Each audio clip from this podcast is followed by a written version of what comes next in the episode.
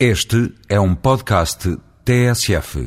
No início do novo ano, apesar dos tradicionais votos que seja melhor que o anterior, os sinais que vão chegando são pouco animadores. Esta semana, o preço do barril de petróleo atingiu um valor histórico, ultrapassando a fasquia dos 100 dólares.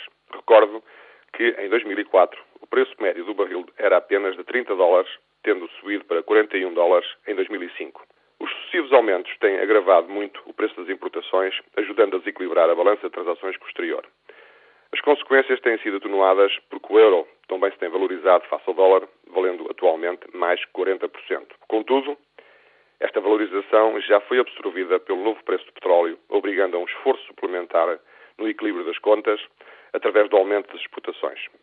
O que se tem vindo a verificar é que o aumento das nossas exportações tem sido conseguido através de empresas que apostaram em produtos com maior incorporação de inovação e de concepção atribuídas à engenharia. Por outras palavras, a par do encerramento de muitas fábricas que deixaram de ter produtos competitivos no mercado global, surgiram outras que apostaram em produtos tecnologicamente mais desenvolvidos e com maior valor acrescentado, dando origem a empregos mais qualificados e novas oportunidades. Por isso, a notícia de que em 2007 teriam entrado em falência mais 60% de empresas do que em 2006 deverá ser analisada através do balanço que resulta desta mudança no perfil do investimento.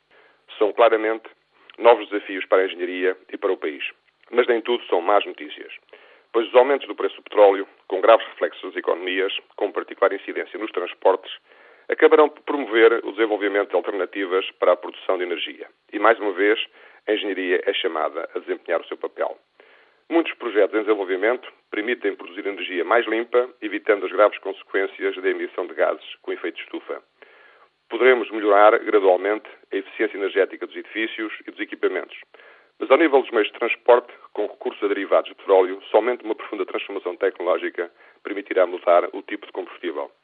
Tal como o primeiro choque petrolífero, em 1973, promoveu a exploração de petróleo em zonas que até essa data não eram economicamente rentáveis, também esta excessiva dependência do petróleo e o seu preço proibitivo acabará por matar a galinha dos ovos de ouro.